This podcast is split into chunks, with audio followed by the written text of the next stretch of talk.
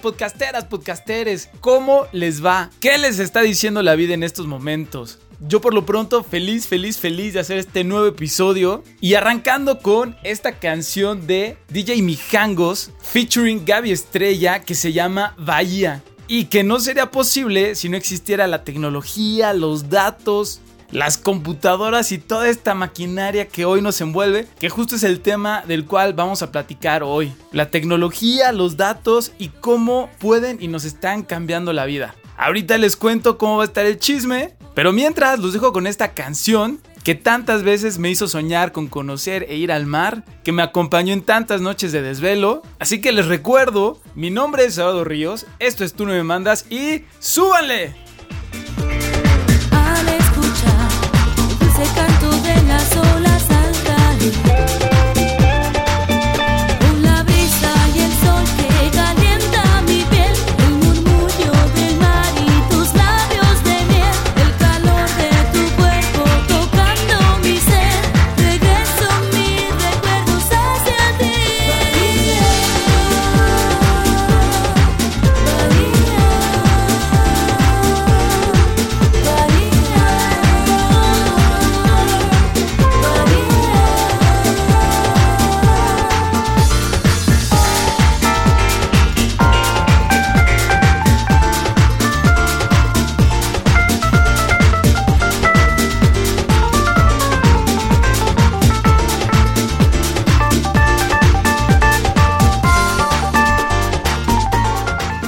Para hablar de este tema de tecnología, de los datos, de toda esta maquinaria que hoy por hoy nos envuelve, les traje a un super invitado que se llama Alfonso Ríos. No es mi primo, pero es un gran amigo y ahí les va su currículum para que vean nomás qué nivel. Él es ingeniero en sistemas electrónicos por el TEC de Monterrey y con especialidad en administración de proyectos por parte de la Universidad Iberoamericana y en transformación digital por la University of California, Berkeley. Cuenta con certificaciones en Management 3.0, Design Thinking, Agile y Coaching Ejecutivo. Ha desempeñado cargos en dirección de proyectos de tecnología y transformación en empresas como Grupo Modelo, AV InBay, Walmart, Grupo Electra y actualmente funge como director de tecnologías de la información en Dupuy. Y pues como todos nosotros, también es un mortal que le gusta cocinar, tomar fotos, ver películas, escuchar música electrónica y un sueño que tuvo desde niño era tener todos sus aparatos conectados. Lo cual está padre el tener tan claro desde niño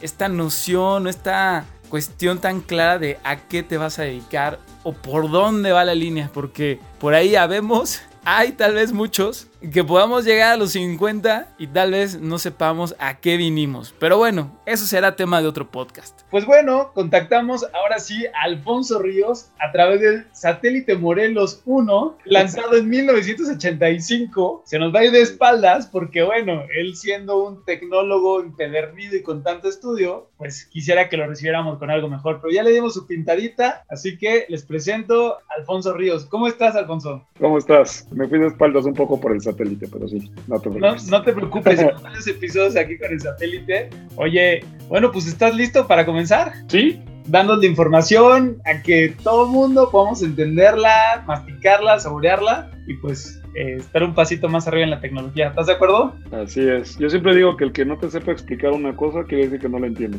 Exacto. Me gusta, super like. super like. Buenísimo. Vamos a arrancar con lo siguiente. Tenemos esta sección que se llama Chismosón Morbosón.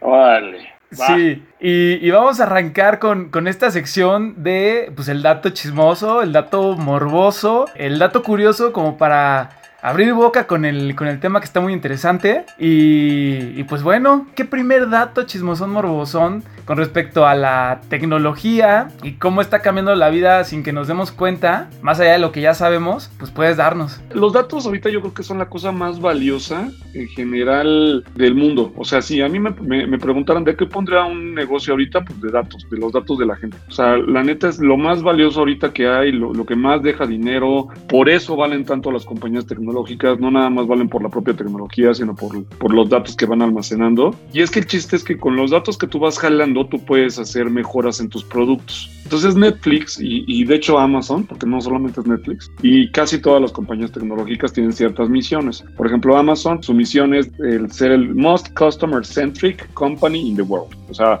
la compañía más centrada en el cliente. Y eso es Amazon, ¿no? Y por eso Amazon pues, ha llegado a donde está. Entonces es un retailer, pero ha tenido un montón de innovaciones que van hacia alrededor de, de, del cliente, de la experiencia del cliente. Okay. Entonces con ese mejorar la experiencia del cliente, pues ¿cómo lo haces? Pues con datos, cabrón. Lo vas, lo vas mejorando con datos y la idea es que estos datos los, los vayas tomando, vayas recopilando, vayas moviendo y vayas mejorando. O sea, por ejemplo, hay una cosa que se llama A-B testing, que es este, o A-B testing, que lo, lo usan mucho en marketing, que básicamente es tú puedes lanzar una una versión de tu página, de tu, de tu .com, que nada más dos o tres clientes la puedan ver. Y vas viendo cómo van reaccionando a eso. Si no les gustó, entonces ya, pues no les gustó a esos y chido. Nada más no les gustó a tres, no al, a los millones de millones de millones. Entonces este, empiezas a hacer experimentos de cambios de look and feel, de experiencia, etcétera con esa gente y vas haciendo este, feedbacks, etcétera. Lo que antes era como los grupos de control físicos que las agencias juntaban a la gente y les daban premios por, por, responder preguntas, pues ahora ya es todo online, ¿no? Entonces eso se vuelve así. Netflix hace lo mismo con los datos. Netflix está recopilando qué tipo de películas ves más, si te gustan más las películas de acción y por eso te va poniendo lo de los deditos para arriba, deditos para abajo, thumbs up, thumbs down. Y el tema es que este, con eso te va diciendo, oye, voy aprendiendo. Vio una película, la dejó a la mitad, ¿no? Para empezar este, Lalo la vio, no, no le gustó. Ok, yo creo que si la dejó a la mitad o no le gustó o algo le interrumpió, mejor le pregunto, oye, ¿te gustó? Y después como que te, te dice, oye, califica la película, ¿no? Y ya le puedes decir, no, sí, sí, estaba chida. Ok. Pues, por ejemplo, si ves muchas películas de acción, insisto, o sea, muchas, muchas películas de acción, entonces la, te va sugiriendo más películas de acción. En la parte donde te dice películas sugeridas, te, te empieza a decir películas sugeridas para Lalo, pues las películas de acción, ¿no? Y si llegas a un nivel, te digo, ya donde viste las famosas y etcétera, pues también te va empezando a sugerir películas que tal vez no son primariamente de acción, pero que son como de estas películas que mezclan géneros. Por ejemplo, yo ayer estaba viendo Zombieland. Y Zombieland es chistoso, pero es una comedia. Y es de zombies. Entonces es medio de zombies, medio comedia. Combina, ¿sabes? Como este género gore, zombie, este, acción, porque pues también hay un montón de balazos, etcétera. Entonces, a mí la, la, portada que Netflix me va a presentar para la película, y es justo de donde ya, ya ven lo que, lo que estábamos platicando, es este, justamente pues una portada que a mí me llame. Y como ya sabe Netflix que yo veo películas de acción, pues probablemente me ponga Woody Harrelson acá con una pistola o algo así, ¿no? No me va a poner. A... Que parezca una película de acción sin ser de acción, porque eso es lo que más te llama claro, a ti. Claro, claro, y así me la va a vender Netflix, como una, como una especie de, de película de acción que de hecho sí es parte de acción, para la película es uno de los géneros que maneja, y pero también es comedia. Entonces le va a presentar, si tú te metes y por ejemplo tú ves más películas de comedia, probablemente te ponga tal vez a J.C. Eisenberg, que es el más chistoso de la película, no es el nerd, el chistoso que le pasan las cosas. Posiblemente te pase a él. Y si se mete, no sé, otra persona a ver, a, a ver eso, pues tal vez la parte más romántica, o sea, ¿sabes? Muy chistoso eso. Los zombies que asolaron nuestra ciudad ya solo son cadáveres pudriéndose en las calles.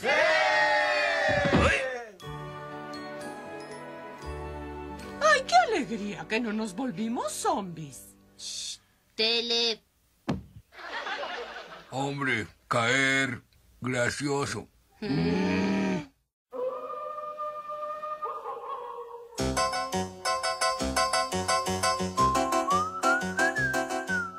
Ok, oye, pero a ver, tú decías ahorita que todo el tema es el uso de los datos, ¿no? Y que la recopilación de datos genera mejor experiencia y sí. genera una serie de cosas para mejorar tu producto y poder vender más. Pero tú decías, el buen uso de los datos. ¿Cuál sería un mal uso de los datos en la tecnología y que esté ocurriendo y que no nos estemos dando cuenta de que está ocurriendo y están mal usando un, un dato y yo lo estoy dando?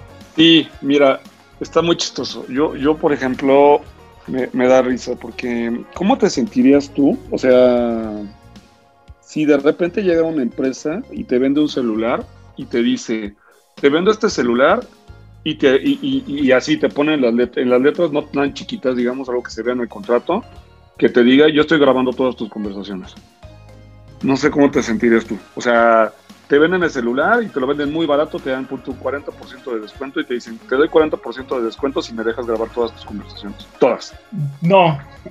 bueno, la verdad, pero igual depende de qué celular estemos hablando. Y Pero no de puedes cuánto tiempo. conversaciones. Ese es el tema, que, que, que, o sea, igual te puede grabar una conversación donde estés hablando de, de cosas de dinero y donde estés hablando de cosas de relaciones o- o de tu familia.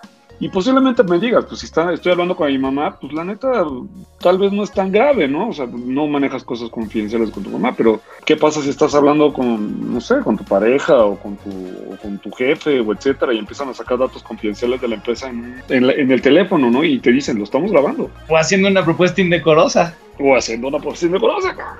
O le estás acá, no sé, hablando a alguien que no debes de hablar, por ejemplo. Pero, por ejemplo, pon tú, ok, tal vez no lo compraría, pero ¿eso ocurre actualmente? Sí, es que ¿En dónde ocurre tema. actualmente? Eh, Justo, justo ese es el debate, mira. Hay- Hay ahorita del tema, del tema caliente. El tema de la papa caliente es el tema de la, del conflicto que traen Facebook y Apple. Ahorita no sé si sepas, pero traen eh, un conflicto durísimo. Apple se está promocionando ahorita, y no digo que necesariamente lo haga, pero se está promocionando como una marca que se preocupa por tus datos, por tus datos en general.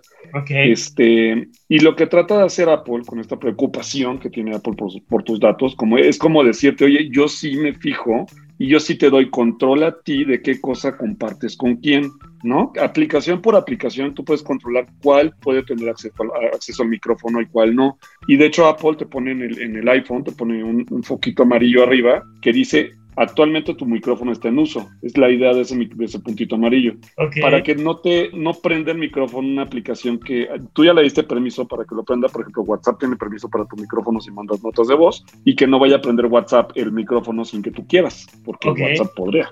Entonces, este Apple hace eso, por ejemplo. Hace lo mismo con un foquito de otro color, creo que es verde, para el este para la cámara. Entonces, también si una aplicación prende tu cámara del teléfono, te avisa de esa manera este el teléfono, ¿no?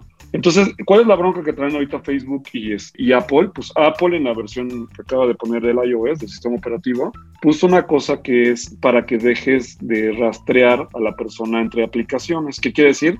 Que si tú estás en Facebook y le das clic a un anuncio, hay una, ah, por abajo hay una plataforma completa que el- en, en- marketing le llaman los pixeles y hay un montón, de nombres para la cosa, pero en realidad es algo que dice, alguien le dio clic aquí al, al- al anuncio de Facebook, este, el anuncio de Facebook, pon tú que haya sido un producto de Amazon, entonces te abre Amazon y entonces en Amazon sigues, este, ya viste el producto. Ujú. Entonces eso Facebook lo utiliza para saber si te interesó el anuncio, si no te interesó el anuncio, de si a dónde te llevó y si lo compraste, que eso es todavía lo más creepy. El problema de esto, o sea, tal vez tú digas, bueno, pues Facebook sabe que compro, ¿no? Entonces no, no, no importa, ¿no? El problema de esto, pues es que Facebook este, pues, se ha visto muy ávido en eso y entonces empieza a, a vender todo eso como tus datos para que la gente, las empresas te puedan targetear. Y entonces realmente el negocio de Facebook no es pues, la red social. O sea, el, negocio de Facebook son tus datos. O sea, el negocio de Facebook es, en mi caso, un Alfonso que le gusta la cerveza, que le gusta cocinar, que le gusta la tecnología, etcétera.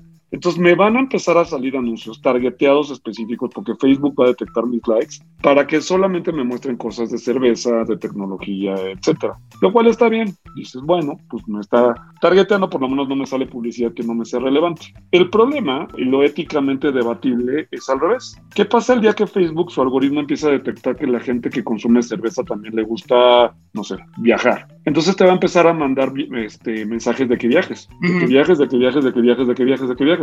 Y en una de esas te convence, porque normalmente tú estás dentro del grupo de gente que le gusta la cerveza y el viaje, o, o la cerveza y los restaurantes, o etcétera. Entonces, el problema es que las- las- eh, eso que creemos nosotros, de que nosotros afectamos el Internet y, la- y los mensajes van de ida nada más, pues no es cierto. Empieza el Internet a, a modificar también nuestros comportamientos, y ya no se diga en tendencias políticas, ¿no? Como lo dice el documental de Social Dilemma de Netflix, ¿no? O sea, ¿qué pasa? Me van a empezar a, a mandar a mí nada más anuncios políticos del, del partido que yo le voy, y entonces me va a dejar, me va a volver ciego ante todo lo demás que está pasando en el mundo, y, y el propio algoritmo de Facebook empieza a controlar el contenido que yo estoy viendo, ¿no? Y en anuncios y en todo lo que tú quieras, ¿no? Entonces, la perspectiva que yo tengo del mundo, que según yo es muy amplia, porque estoy viendo redes sociales y las redes sociales este, son muy abiertas y no sé qué, pues en realidad se vuelve la perspectiva que esas redes sociales me quieren presentar a mí.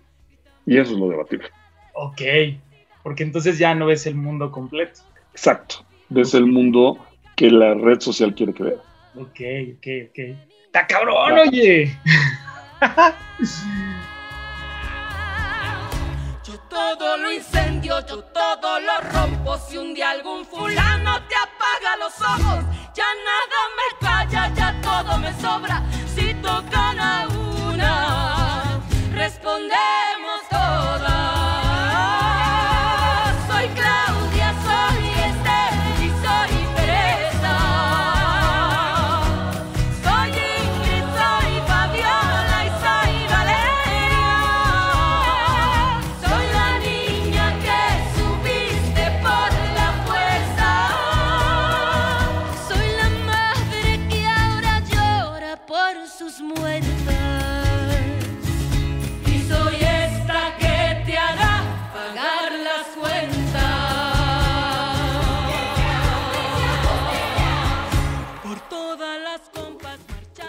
Oye, pero por ejemplo, por otro lado podríamos decir, oye, pues bueno, a mí, pues sí me gusta todo lo cual político, porque también tú cuando ves publicaciones que no te gustan, las ocultar, cuando este, ves algo que no te gusta, dejas de seguir a alguien, entonces pues tú también vas creando tu propio mundito, ¿no? Entonces al final Claro. del día, pues podríamos estar de acuerdo en que Facebook me presente el mundo que yo quiera que vea, porque finalmente es el que quiero ver, ¿no? Ese es el tema, ¿no? O sea, no necesariamente estoy en contra de Facebook, y va a sonar que le estoy tirando muy duro, pero no, no es que esté muy en contra de eso. El que está mal no necesariamente es Facebook. O sea, lo único que estoy tratando de decirte es que hay veces que desgraciadamente la gente se casa mucho con una sola fuente de información y mucho con una sola idea.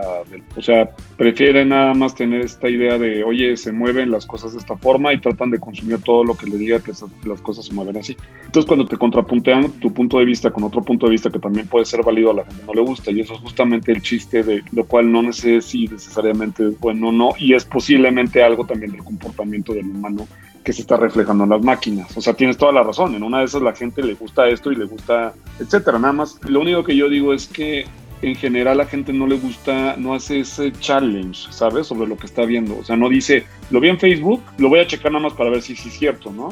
No, lo vi en Facebook y es, y es porque es. Y es Entonces, en. Facebook, claro, entonces Facebook tiene todo este tema de, de los fake news. No sé si supiste, pero, pero por ejemplo, los terraplanistas. o sea, te lo juro. Sí. Esta es, esta Oye. es cierta, ¿eh? A ver, cuéntame ahorita, yo te cuento de los terraplanistas. No, no, esta es cierta. Facebook le, empezaron a llegar tantas quejas de esto, de que la gente ponía fake news o, o cosas que la gente no, no estaba sustentando correctamente y lo compartían y lo divulgaban. Entonces la gente lo leía en la red social y lo tomaba literal. O sea, tal vez el problema no es Facebook, sino que lo tome literal la gente y que no lo, no lo rete. Entonces, como lo tomaba literal, entonces empezó a surgir justamente este tema de los terraplanistas, ¿no? Y estos son unos cuates que creen que, que la Tierra es plana, justamente como su nombre lo dice, y hacen todo por demostrar y ponen artículos y demás de que la Tierra es plana. Y los crean y los ponen en Internet y ponen las ligas en Facebook y tienen sus grupos de discusión. Entonces, ¿qué hizo Facebook con eso cuando le empezaron a llegar quejas de, oye, están mandando un chorro de fake news la gente? Eh, Facebook lo que puso es una política de no poner fake news. O sea, tú podías eh, hacer un flag, un, tag para la noticia y decirle, oye, chécalo Facebook porque creo que esto es fake news. Y había cosas que el propio algoritmo y la inteligencia artificial de Facebook, por palabras claves y manejo de lenguaje natural y todo lo que maneja la IA, este, empezaba a detectar como fake news. Entonces eso hacía que, este, que detectara justamente estos comentarios de los terraplanistas y les empezaba a rechazar sus posts. O sea, les dijo, ¿sabes qué? No. No, te lo rechazo, te lo rechazo porque esto es fake news. Y O sea, ¿tú no, tú no has llegado a los bordes de la Tierra, que son unos muros de hielo gigantes. Sí, no. la, la verdad es que cuando llegué, preferí voltea- voltearme porque Facebook decía que eso no existía. Entonces, no es cierto. No es cierto. O sea, se te engañó y entonces Facebook empezó a poner esta política de, de bloquear ciertos contenidos. Te metes en otro dilema ético. Te vuelves juez y parte porque entonces tú tienes el control de todas las noticias, de cómo fluyen y entonces empiezas a decir cuáles iban y cuáles no van. Y cuáles tienen más relevancia para Lalo y cuáles tienen menos relevancia para Lalo. Y Lalo no lo controla. Lo que lo controla es el algoritmo de Facebook. Y lo más espantante de esto es que Facebook no sabe cómo funciona su algoritmo bien a detalle, porque todo está controlado por inteligencia artificial. Entonces, como la inteligencia artificial es la que está determinando qué es lo que va a ser más relevante para Lalo y qué es lo que no va a ser más relevante para Lalo. Y la verdad, admitámoslo, estamos enganchados a esa red social. O sea, por más que digamos que no, que no nos queremos meter y lo que tú quieras, en realidad nos metemos muy seguido todos Sí, nos metemos a Facebook y consumimos los contenidos que están ahí y algunos desgraciadamente los tomamos como, como verdaderos cuando no deberíamos de tomarlos así, pero peor aún, la red social, la propia inteligencia artificial es la que está de- determinando que nos muestre y que no. ¿Qué Pero- parte del mundo nos estamos perdiendo? No lo sé. Ahorita hablamos de Facebook, ¿no? Pero lo mismo pasa con el algoritmo de Google, ¿no? A la hora de hacer una búsqueda, lo mismo pasará con los algoritmos de todas las demás Instagram. plataformas y apps que, que utilizamos, ¿no? O sea, esto es este, transportable a todas las demás. Así es, así es. Pero no deberíamos de tener como una especie de información un poco más este curada. O sea, por ejemplo, los periódicos. O sea, los periódicos, hay gente curando la información ahí que son editores, etcétera. Y hay gente que le cree más a Facebook que al periódico de tu preferencia, ¿no? O sea, y, o sea, hay gente que le cree más a Facebook que al Wall Street Journal. ¿Hace cuánto que no levantaste uno de esos, este, de esos periódicos, no? Por ejemplo, pues no.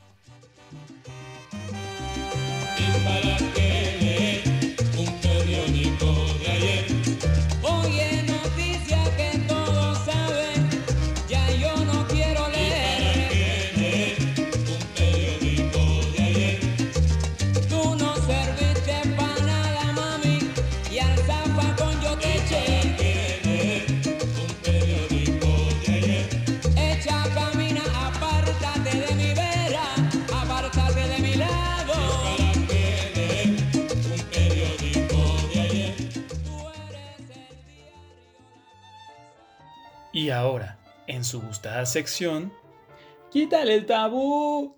Ahorita me gustó eso que decías. A mí me encanta la, la tecnología y me encantaría que tú nos dijeras, como para quitarle el tabú, si alguien que quiere estudiar tecnología, dedicarse a la tecnología, este, entrarle al tema, como dicen las mamás y los tíos y las tías, de, ay, tú, tú, mijito, que eres bien joven y le sabes de. A ver, pícale aquí. Necesitas ser súper inteligente y saberle a los números y ser alguien extraordinario para entrarle a la tecnología. ¿O realmente Nah. qué se necesita para entrarle al tema tecnológico? Nah, mira, la verdad es que yo creo que la tecnología ahorita abarca ya tantas cosas de nuestras vidas que se ha diversificado tanto que es un campo ya muy, muy grande. Entonces, este, hablando específicamente de tech, yo te puedo decir que este, dentro del mismo mundo de la tecnología hay como muchas subdivisiones de cosas que puedes hacer, ¿no? Ok, a ver, no dame, son- dame cuatro roles, así como para que me los ubiquen y ahorita me explicas este. Vale, te doy cuatro. Uno es este, un analista de negocio, Ok, ahorita te explico qué hace un analista de negocio. Este, bueno, analistas en general, porque analistas de, hay, hay varios tipos de analistas, analistas de negocio, analista de datos, analista de, de- o sea, analistas en general. Uno es un analista, otro que te pondría, podría yo decir es este, algún este, técnico, técnico me refiero a programadores, este, administradores de bases de datos y cosas de ese tipo, algún técnico en general. Este, otros que te puedo decir son los arquitectos, ¿no? Y al final, pues todos los project managers, o sea, todos los que se dedican a cosas como más, este, como más de ejecución de proyectos y demás. pero esto es porque la tecnología no solamente tiene que ver con programar y meterte a ver los chips de una Claro, computadora y eso, tiene que Claro. ver también con el cómo la manejas, ¿no? claro, claro, claro. De hecho, eh, gran punto. O sea, en general, tú ya ves una aplicación para hacer muchas cosas de tu vida. Hay aplicaciones ya para todo, pero justamente ese es el, chiste. O sea, el programador, pues punto que sepa programar. Pero ¿quién es el que pone, por ejemplo, en las aplicaciones de ejercicios? ¿Quién genera el contenido? ¿Quién pone los ejercicios? ¿Quién, quién? Tiene que haber alguien también que ponga toda la parte de diseño. Tiene que haber alguien también ahí aparte que entienda cuál es el, famosísimo Customer Journey, ¿no? Que es el, el- el- en un retail, por ejemplo, pues desde que tú entras, ves si te llamó la atención o no te llamó la atención, si dejaste el carrito allá a la mitad abandonado o no, qué vas a hacer con esos datos, en qué punto se quedó el- la persona, cómo lo vas a mejorar. O sea, todo eso es como una especie de, compañía completa. O sea, porque ya son compañías completas que, utilizan a las aplicaciones como un front, pero en realidad por atrás hay todos los roles, marketing, programadores, analistas, hay SEO, o sea, tiene un montón. Y de hecho, Amazon ahorita se está moviendo mucho en dar servicio a otras compañías con, su- con su AWS famoso, que sí que es otro te digo qué es, pero su Amazon por abajo tiene una infraestructura en la nube que, este, que da hacia otras empresas. O sea, su prerrogativa ahorita es decir, todas las empresas del mundo se van a volver en algún momento empresas de software. Así.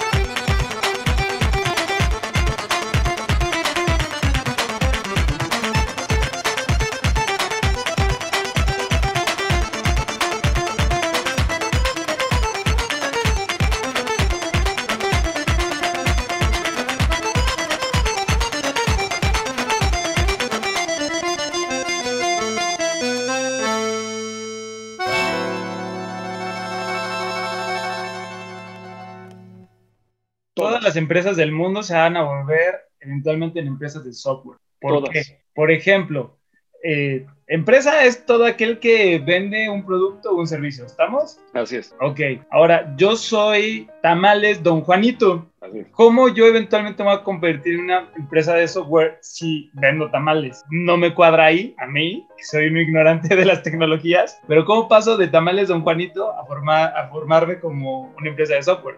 Está padre, es una muy buena pregunta. La verdad es que, eh, porque uno siempre se imagina las, estas empresas de, mi- de mul- multimillonarias, multinacionales, invirtiendo muchísimo dinero, haciendo cambios, etcétera. Pero mira, te voy a dar un ejemplo de cómo, cómo Tamales Don Juanito podría ser una empresa tech que venda tamales. Venga, a ver. Ok. Imagínate que a don Juanito le dieras un smartphone, un teléfono inteligente. Y entonces a don Juanito lo pones, lo sientas un día y ese día en el smartphone él registre. Registre lo siguiente. Diga qué día es, si es lunes, martes, miércoles. Si hubo buen clima, hubo mal clima. Con Google Maps, haz de cuenta que diga yo estuve aquí, como un check-in, especie de check-in. Y utiliza el propio smartphone para hacer los cobros, pues, tipo punto de venta, digamos, ¿no? O sea, que pueda recibir este, el- su dinero. Ok. Eso es uno. Paso número dos. Imagínate que a don Juanito, además de todo eso, le das uno de estos clips que cuestan ya son baratísimos para que acepte tarjeta de crédito, don Juanito. Ya podría aceptar tarjeta de crédito. Que tiene sus bemoles porque se vuelve y lo que tú quieras, pero bueno, ya podría aceptar.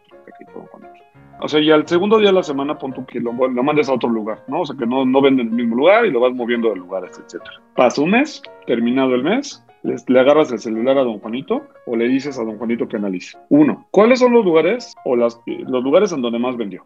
Dos, las horas en las que más vendió. Tres, los sabores de tamales que más se le vendieron. Cuatro, el tipo de, cómo estaba recibiendo el dinero, si jaló o no jaló lo del clip, no sé, puede ser que no jaló. Y además de todo, el clima. Que no lo que hace el clima se afecta muchísimo. Y además de eso, le dices al final qué tipos de productos vendió, además de los tamales. Entonces puede ser que le entregues a don Juanito y le digas, mira, don Juanito, de toda la data que yo analicé, el lugar a donde más te conviene estar es los lunes, ya no en el lugar donde, donde estabas ahí, los lunes te conviene más ir a esta escuela porque los universitarios te compraban más porque llegaban crudos del fin de semana y entonces te compraban más tamales de Chile. Y este, alrededor tenías cuatro universidades. Si te hubieras acercado más hacia la universidad X, probablemente hubieras vendido más porque tus tipos de cliente que te compraban más eran más de esa universidad.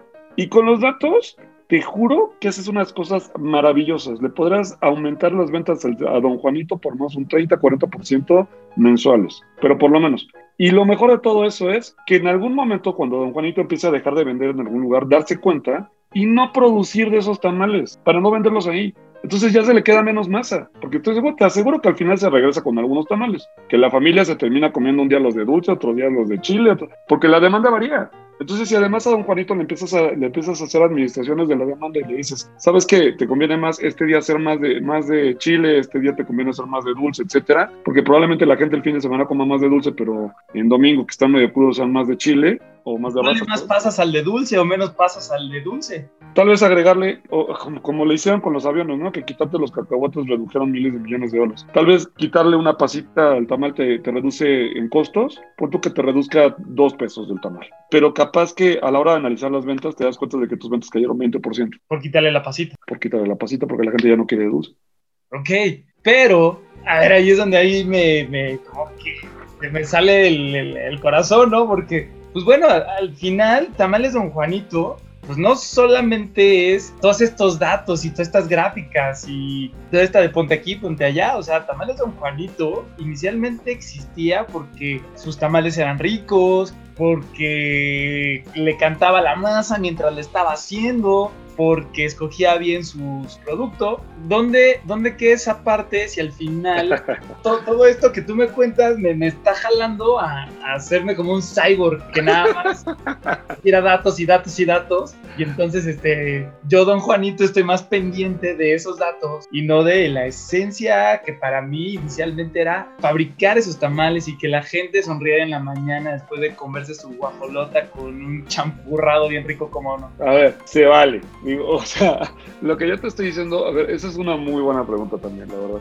Yo creo que los datos son guía. O sea, a final de cuentas, tú puedes tomar las decisiones que tú quieras. O sea, los, los datos, al o sea, el, el chiste de los datos y de, y de ponerte esas cosas no es, no es que don Juanito se vuelva como acá, como tú dices, como este cyborg que diga, no, ahorita le voy a subir media pasita. O sea, el ejemplo de la pasita, ¿no? Si, si una pasita me, redujo 3 pesos, pero me redujo 20% mis ventas. Entonces, si le pongo media pasita en lugar de una pasita, entonces en lugar de reducirme 20%, me va a reducir 10.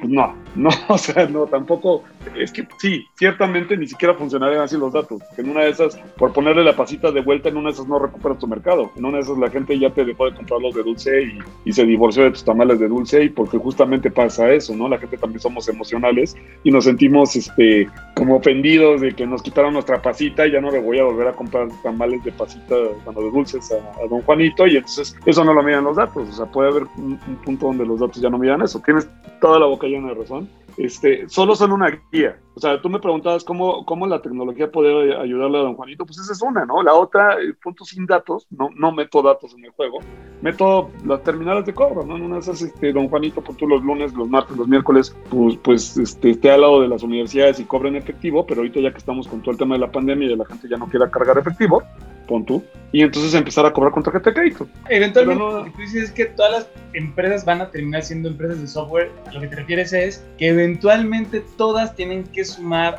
algún tipo de software o de tecnología para Sí. poder prosperar, si no se van a quedar.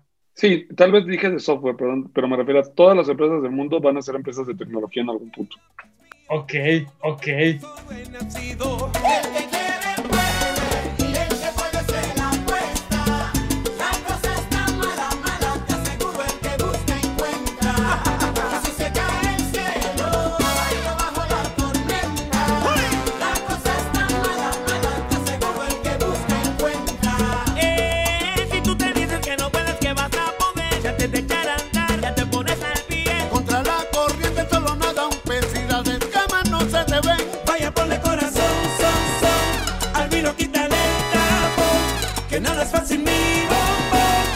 Quieres limonada, exprime ese limón familia.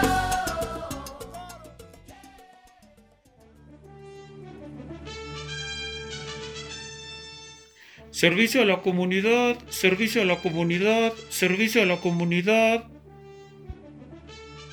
Oye, a ver, tú que al principio leo tu currículum y tu camino de vida y pues eh, es una persona muy leída, muy letrada, muy estudiada y, y uno casi casi con primera trunca, pero eh, y, y que se ve que, que como que te apasiona el que los demás sepan y, y analicen y entiendan y le den la vuelta a, a esto que estamos hablando. ¿Qué, ¿Qué sería así un punto que tú quisieras que todo el mundo supiera y que tú crees que todos estamos en la lela sin saber? Hablando de tecnologías, ya sea física, software, este, aplicaciones, este, máquinas. ¿Cuál, ¿Cuál sería ese dato que tú dices? Nadie lo sabe y, y neta estamos pero perdidos y merece la pena que, que esto salga a la luz. Pues mira, yo creo que eh, uno de lo, que platicábamos hace rato, el tema de los datos, del valor de tus datos, ¿no? O sea, eh, a cada rato los hackers están bombardeando empresas para conseguir tus datos.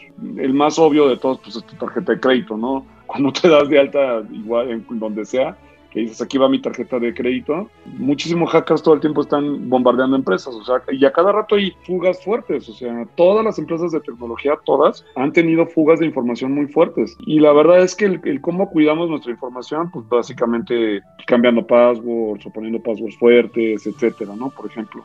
Una, una de las cosas que desgraciadamente me ha tocado ver hace poquito es este, alguien que literalmente se dedica a adivinar passwords de empresas, de, de, de páginas de, de, Instagram, ¿no? Entonces, este, digo, O sea, Dios no lo quiera, que- pero... Hay alguien que paga porque hay una persona sentada picándole. eh, Imagínate este escenario. Llega una persona que no, es que no son realmente hackers, porque pues punto que tú llegues y mañana, digo, no lo digo para que la gente lo haga, por favor, pero, pero desgraciadamente, así como las personas no le ponen este passwords fuertes a, a las cosas, pues, pues, o en general, influencers, ¿no? Por ejemplo, un, un memelas, un chumel, un, lo- el influencer que tú quieras, ¿no? Aquí, este, tú no me mandas, desde luego, el influencer más grande de México.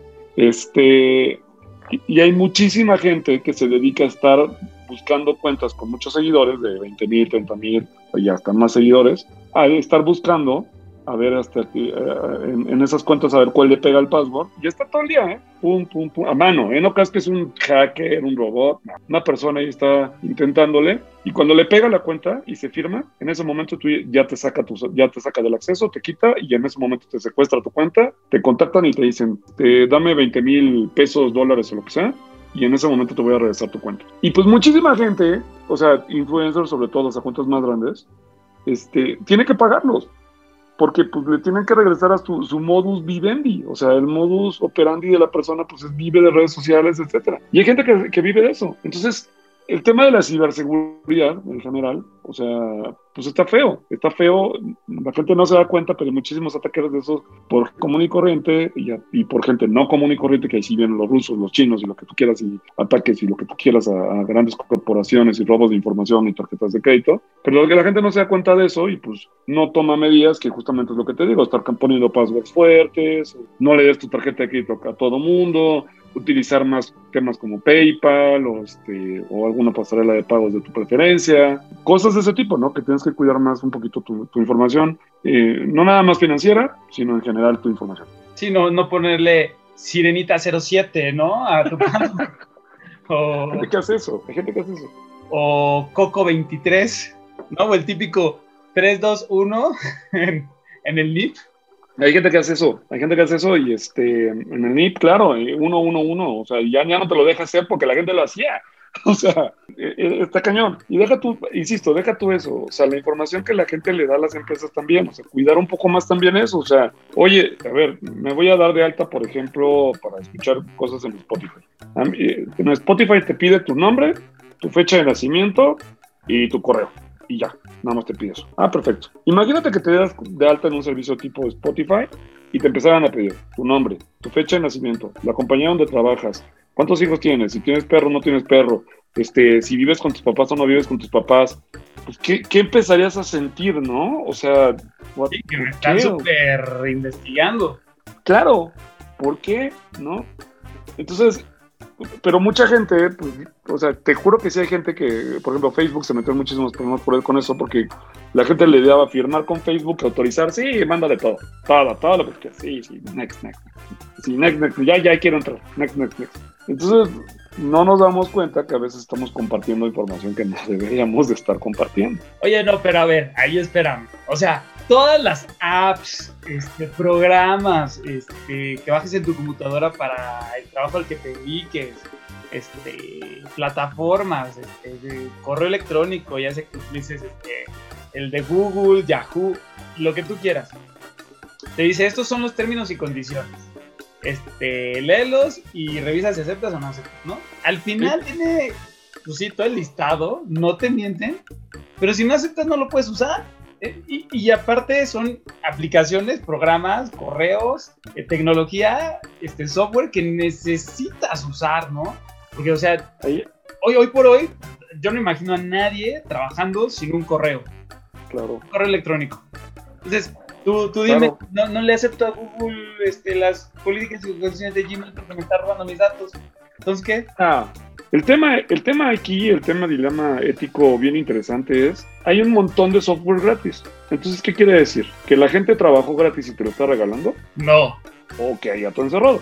Gato encerrado. Claro, pero y de esos gatos encerrados, pues obviamente hay niveles, ¿no? Si por ejemplo me dicen, oye, dame tu correo electrónico y te voy a mandar spam nada más por utilizar, este, por decírtelo como tú dices, el correo que necesito, pues dices, pues ni modo, mándame spam, Rum, mándame spam, ya, dale. Pero, pero no es lo mismo a que te digan, oye, este, que te escondan las cosas, ¿no? O sea, que te digan, oye, pues este, yo ya te estoy targeteando, ya estoy vendiendo tu información, estoy haciendo negocio de ti. Por ejemplo, yo no sé si sabías, pero todas las fotos que subes a Facebook ya no son tuyas. Pero lo que quiero decir es que es, este, tu información vale. O sea, mi punto es que tu información vale. O sea, el que tú te llames de una manera, el que tú tengas una cierta edad, el que tú tengas una cierta familia, etcétera, eso Facebook lo vende, eso Facebook lo comercializa y este y, y, y, hay muchísimas historias de, cómo Facebook pues de alguna forma te espía y a veces te espía literalmente cuando te, cuando, cuando estás navegando internet literalmente vas, vas agarrando las cookies de los sitios donde te estás metiendo y a la hora que vas a Facebook Facebook sabe a dónde te metiste y qué hiciste en todo o sea, y Google también. Y entonces, o sea, está chido que si estaba buscando palas, de repente regresa a Facebook y me recomienda la mejor pala y ya la compro, ¿no? Pero no está chido que de repente este, estoy, no sé, platicando contigo y de repente te dijeron, ¿sabes que me grabaron mi conversación? O, o, estamos tú y yo platicando de palas, así sin nada, y de repente me empiezan a salir anuncios de palas en Facebook. Como, ¿por qué? ¿O por qué me estás escuchando Facebook, no? O sea, no sé si me explico, pero para mí es como una especie de invasión a la intimidad que la gente como que dice, pues mi información no es importante. Pues no, sí es, porque la venden, la venden.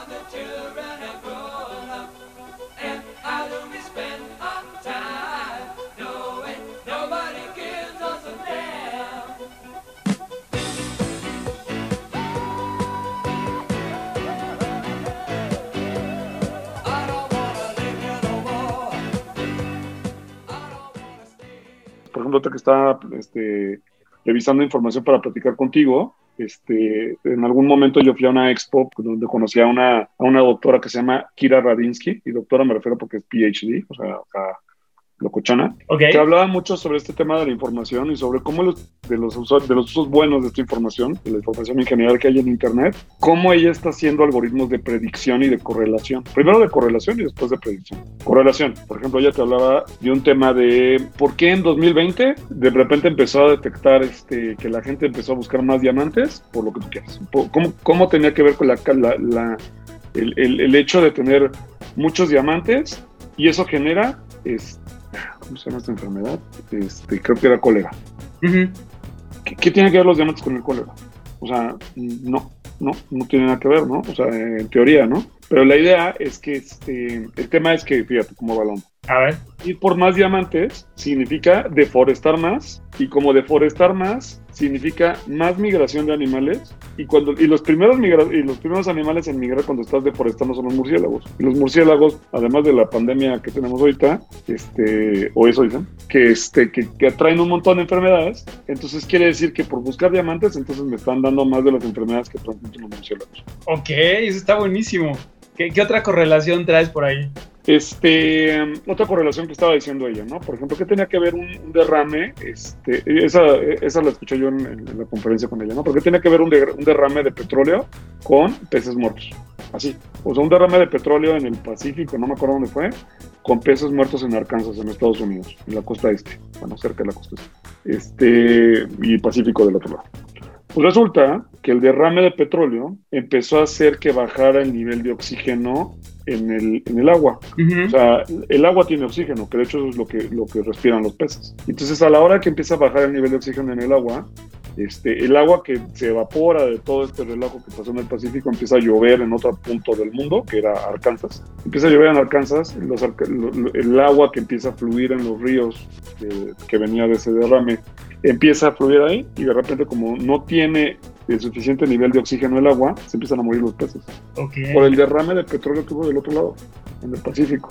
Está increíble. Porque entonces ya demuestras científicamente, por llamarlo así, o tecnológicamente, el cómo si estamos interconectados y no nada más es la Pachamama, ¿no? Que, que nos habla y que nos dice y que nos pide, ¿no? Porque sí, sí me encontró muchísima gente que, que dice, ay, ¿qué tiene que ver que yo utilice mucho muchas botellas desechables con, con el calentamiento? ¿O qué tiene que ver que, coma carne diario con la situación actual? ¿O qué tiene que ver que no le pague puntual mis cuentas a tal persona con la situación que sería en el país, ¿no? Pero sí tiene, tiene todo que ver. O sea, si mueves una pieza en, en, México y se puede traspolar a Rusia, ¿no? Sí, y esta mujer lo que está haciendo ahorita, que es una de las cosas más interesantes que me han parecido de los datos que, que alguien está haciendo positivas, es está tratando de identificar modelos que permitan curar enfermedades. ¿Y cómo lo está haciendo? O sea, analizando todo el ciclo de cómo te curan una enfermedad. O sea, desde que te presentan los síntomas. ¿Cómo es normalmente ahorita lo que nos pasa? Te enfermas de la panza tienes de dos, o le llamas a un gastroenterólogo o le llamas a un médico, a un general. Si le llamas directamente al, gastroenterólogo, pues el gastroenterólogo te va a decir que es la panza, ¿no? Evidentemente. Ok, sí. Pero si le llamas a alguien, del, de- a un neurocirujano, a un, que, que vea algo que no sea la panza, un ortopedista, un, este, lo que tú quieras, otro especialista, te va a decir, no, la neta es que seguramente es un síntoma de alguna enfermedad de, de la nariz o de, o de lo que tú quieras, ¿no? Es una infección que seguramente se te pasó de, una otitis, ¿no? Que se te pasó del, del oído a la panza. O sea, de alguna manera tienen un cierto sesgo todas esas cosas que están pasando, ¿no?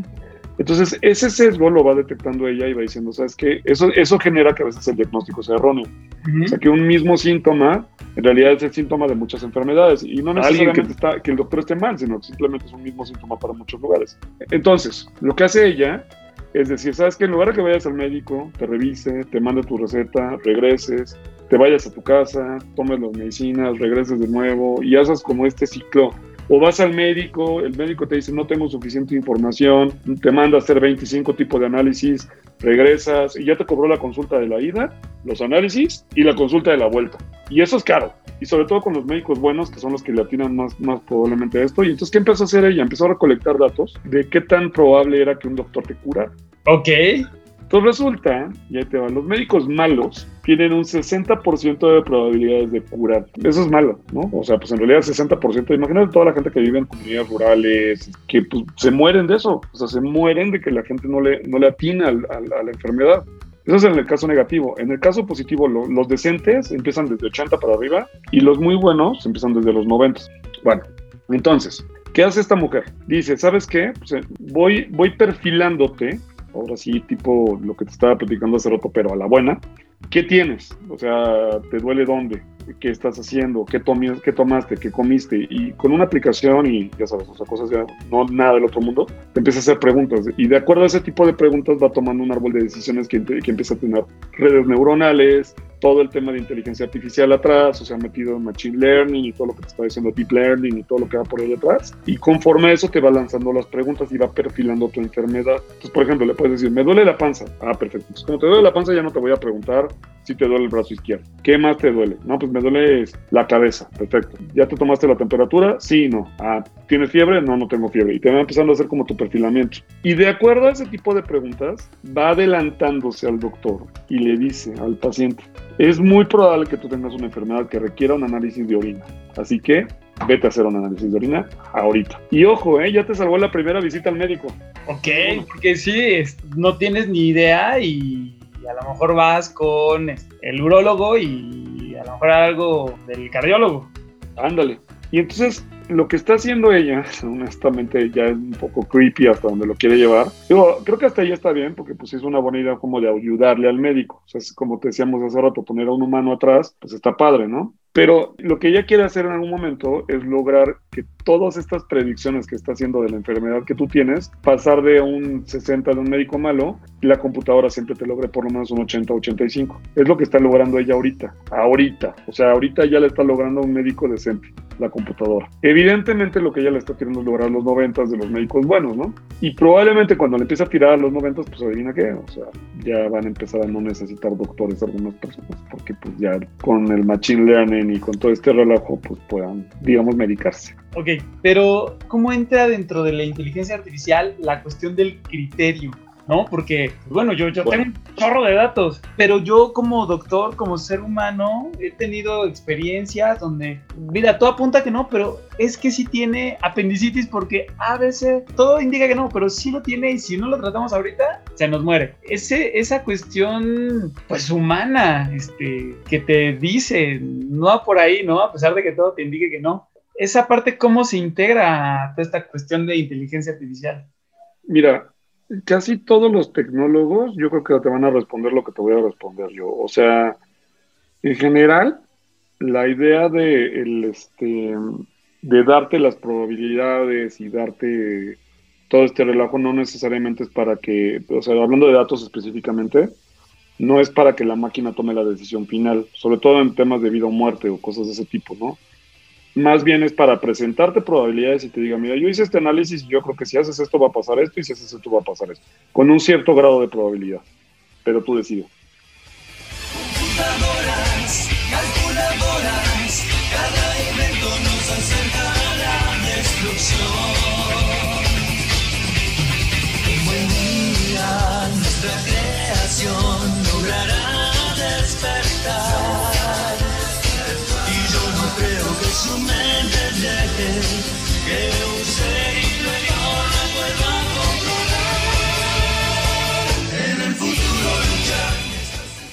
Es que digo, sé, sé que todo tiene su lado A y su lado B, justo por eso estamos haciendo este episodio, pero sí, yo creo que, salvo que yo sea el único de mente simplista, cuando todos escuchamos en este, inteligencia artificial y les preguntas, ¿qué te viene a la mente? Claro que te viene este, robots, androides, Skynet.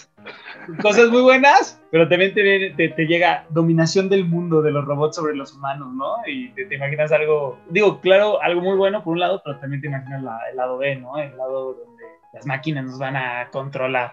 Sí tiene su lado creepy, o sea, porque la inteligencia artificial, está avanzando muy rápido y muy constante. Entonces, este, te voy a platicar de un, de un, de un lado creepy, ¿no? Te voy a decir dos ejemplos de, de medio creepy. Este, el primero, por favor, quiero que te metas a una página, Ajá. a una página de internet que se llama... ¿Ahorita ya? Si, si- si puedes, dale, por favor. A ver, metámonos a la página de internet. Se llama thispersondoesnotexist.com.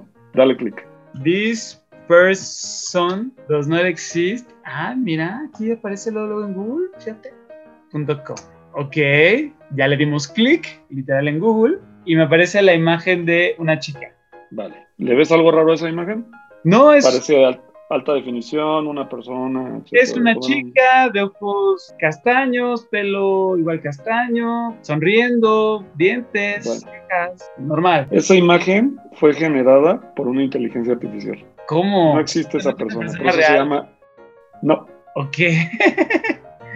Por eso la página se llama thispersondoesnotexist.com. Esta persona no existe. Estás viendo una foto de alguien que no existe. Fue generado por computadora. y si me vuelvo a meter, me aparece otra de otra persona. Dale, dale recargar a la página. A ver, le picamos refresh. Ok, me aparece una mujer eh, morena, este, ojos más oscuros, un peinado de salón, pero entonces no existe tampoco. ¿Cómo crees? Oye, y así me puedo seguir y seguiría Sí, generando. es infinita, es infinita. Literal podrías estar ahí toda tu vida. Oye, ¿quién generó esto? O sea, ¿quién hizo esta página pa- para por? Ahí tiene, ahí tiene los datos. De, de hecho, es un, es un algoritmo que se llama Generative Adversi- Adversarial Network. Y si le das clic a, a las ligas que te aparecen ahí en, en chiquito, Ah, de mano cómo- derecha cómo aparecen varias ligas. Generative. Adversarial Network, Style Gun 2, Carras, Contact Me. Y ok, y si le, si le pico, ¿qué, qué? ¿A dónde me va a llevar? ¿Me vas a meter un te virus? va a llevar a las ligas que te empiezan a explicar el algoritmo y videos y demás. Ok, por ejemplo, aquí dice Horses, Art, Chemicals. Que a ver, le pico. A ver, vamos a picar Art. Porque ya me dio miedo, entonces Horses mejor. Horses. Ah, ya me están apareciendo. Apareci ya me están apareciendo como. Pues, disquearte. Pero pues. Bueno, es como abstracto. Ah, son cosas que no existen, son cosas abstractas, ¿no? Son. ah, hay unas que sí te ponen que parecen más como medio raras, Kandinsky y cosas de ese tipo, pero Miros y así. No invente. Hay cosas bonitas, ¿eh? Aquí en el arte. Es peligroso un poco el tema de inteligencia artificial. Más adelante es debatible. Oye, Mira. este, no quiero dar una mala idea, pero de repente yo podría utilizar una de estas fotos para algo, algo no bueno, ¿no? Porque es una persona hecha y derecha. O sea, lo que yo estoy viendo. Busca, busca deepfake en general, o sea, en Google. Deep fake. Deepfake empezó mucho para todo el tema de porno. Deepfake lo que hace es pone la cara que tú quieras sobre algún, algún video que ya, que ya exista. O sea, por ejemplo, pues justamente eso, ¿no? Una actriz porno este, haciendo su video normal y le pone la cara de la actriz que tú quieras. Entonces, Claro, sí, sí viste esos videos de que, por ejemplo, había uno de el presidente de nuestra amada República Mexicana, Andrés Manuel López Obrador, te pusieron su cara sobre una película de, Cle- de Cleopatra, que si no mal recuerdo Ah, sí. es Elizabeth Taylor. Entonces, Sí. este, el título Eso es es un deepfake. Wow, Por- porque yo, mira, aparte que me hizo reír mucho porque se titulaba La vida en Palacio, digo, aquí es respetable eh, si lo apoyas, no lo apoyas, no vamos a decir. Este, lo, lo vi mucho porque me causaba mucha risa porque estaba muy, muy, muy, muy chistoso el, el- la cara de AMLO, que es una cara ya de alguien muy mayor, con, con estos vestuarios egipcios de Elizabeth Taylor, pero estaba muy bien montada y, y justo, pues cuando de repente tenía cara de preocupación, supuestamente a la escena, la cara de Andrés Manuel estaba preocupada. Este, y así yo decía, wow, ¿cómo le harán? Y es con esto. Deepfake se llama la tecnología.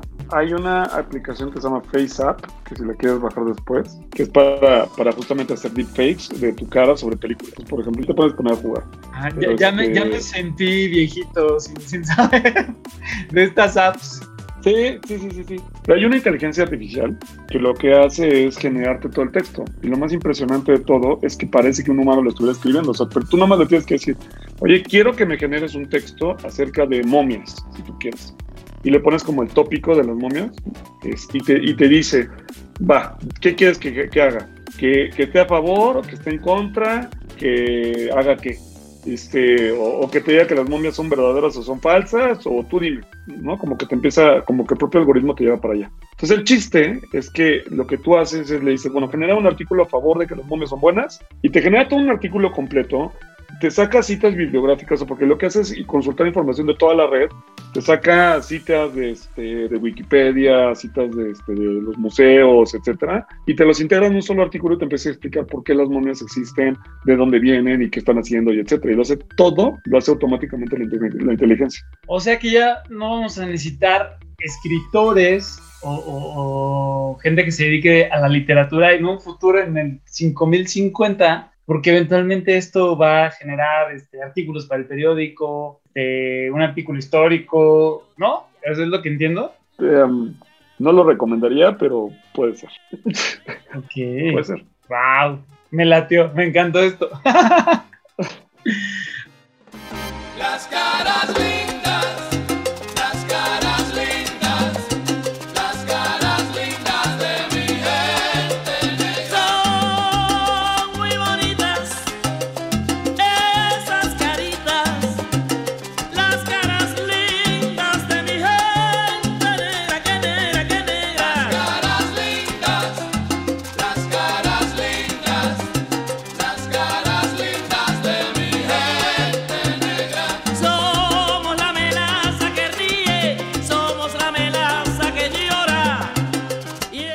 como siempre, está aquí su gustada sección de la recomendación musical, porque pues todo esto se hiló con música. Entonces, recomiéndame una canción que a ti te guste mucho, que quisieras dejarnos, que tenga que ver con tecnología o no.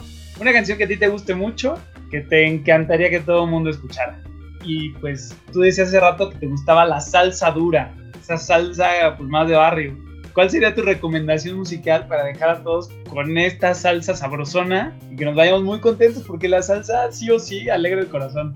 Yo creo que no, yo creo que no es tan, tan dura ni tan de barrio, pero me encanta este, un montón de estrellas de Polo Montañés. mi salsa Ah, favorita. buenísima. Entonces yo creo que sería eso. Coincido, que, que tiene ahí una historia triste de este, Polo Sí. Montañés, pero Sí. será tema de otro podcast, pero me, me gusta dejarlos con un montón de, un montón de estrellas. Oye, ¿te gustaría que te siguieran en alguna red, este, que te contactaran o algo así? Mi Instagram es Alfonso Ríos 3, así, al todo junto, Alfonso Ríos 3, me pueden, me pueden contactar por ahí. Este, mi LinkedIn es igual linkedin.com y, y barra Alfonso Ríos, está más o menos fácil de encontrar. Va, me late. Y pues nada, muchas, muchas gracias por darme chance de, de entrevistarte y de hacerte preguntas necias.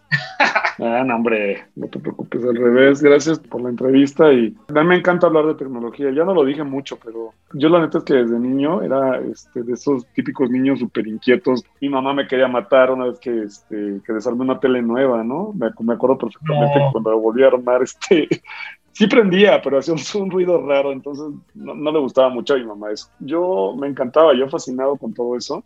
Y me, y me acuerdo muy bien que cuando estaba niño, te digo, o sea, un día dije, ¿por qué no voy a conectar el estéreo con el teléfono? Así, y agarré los dos, los abrí, mi, mi versión de manos libres con un micrófono conectado al estéreo, llamando por teléfono por el estéreo, era, era súper loco, ¿no? Yo, yo creo que desde ahí decidí que, que quería estudiar cosas de electrónica, computación, tecnología o algo así.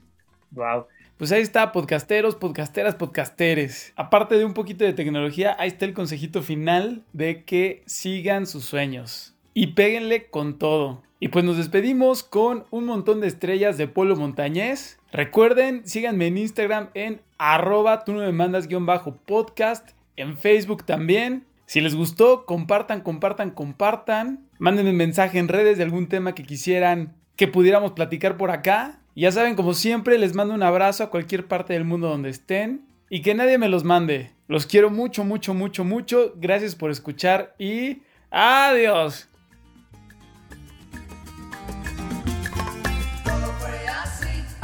Mismo fue, Todo fue por, ella. Todo fue así. me enamoré de ella, Todo fue.